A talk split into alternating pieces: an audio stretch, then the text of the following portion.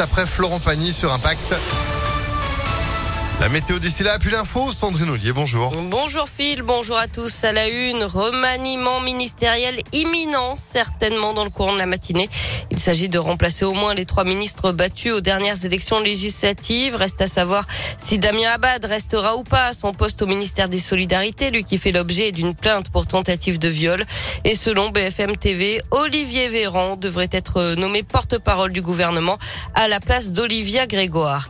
La septième vague de Covid, le nombre de nouveaux cas augmente depuis plusieurs semaines en France et les premiers effets se font sentir sur l'hôpital avec un nombre d'hospitalisations en hausse de 14% en une semaine, plus 14% aussi pour les admissions en soins critiques. La fermeture de la crèche privée dans laquelle un bébé de 11 mois est mort le 22 juin à Lyon.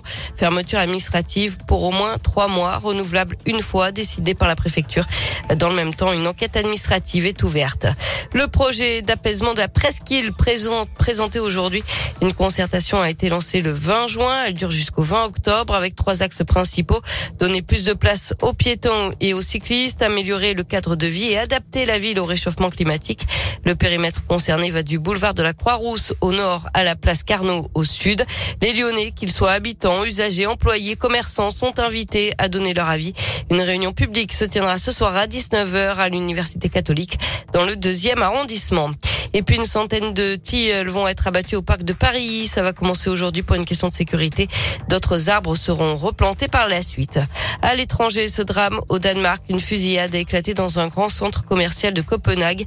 Le bilan est lourd, trois morts et trois blessés graves. Un Danois de 22 ans a été arrêté. La police n'écarte pas le motif terroriste.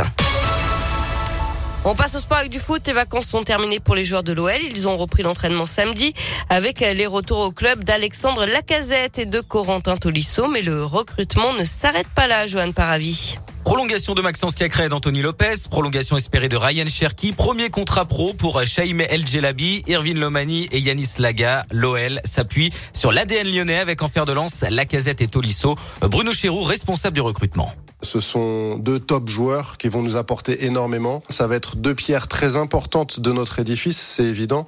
Et ils vont rendre les autres meilleurs. Mais voilà, c'est un collectif. Ce n'est pas simplement un ou deux joueurs qui vont nous permettre de redevenir euh, hyper compétitifs. Et le président Jean-Michel Aulas confirme ce changement de stratégie après une saison ratée. C'est vrai qu'on sort d'une année euh, qui est pas bonne. Donc on a euh, défini une équipe brillante, ambitieuse avec euh, au départ un, un, projet qui était de faire revenir euh, les meilleurs des anciens et on va continuer de, de, rechercher un certain nombre de postes. Et notamment en arrière gauche, l'échec de la piste Malassia à cause d'agents trop gourmands conduit l'OL à chercher un autre joueur. Le recrutement sera ensuite terminé tant qu'il n'y aura pas de départ. Et on rappelle aussi les arrivées de Rémi Rioux, de Johan Lepenant, la prolongation de Thiago Mendes et le nouveau prêt de TT. L'OL veut construire très vite une équipe compétitive en mélangeant des joueurs du cru et des recrues. Eh ben, l'info sport à tout moment aussi sur impactfm.fr en replay avec notre application. Faut télécharger l'appli hein, pour saisir avant de partir en vacances, sinon après vous pourrez pas nous écouter. Ah, ah, c'est ballot. Et vous êtes de retour à 8h30. Oui, à tout à l'heure. Eh ben, tout à l'heure. Allez, la météo, c'est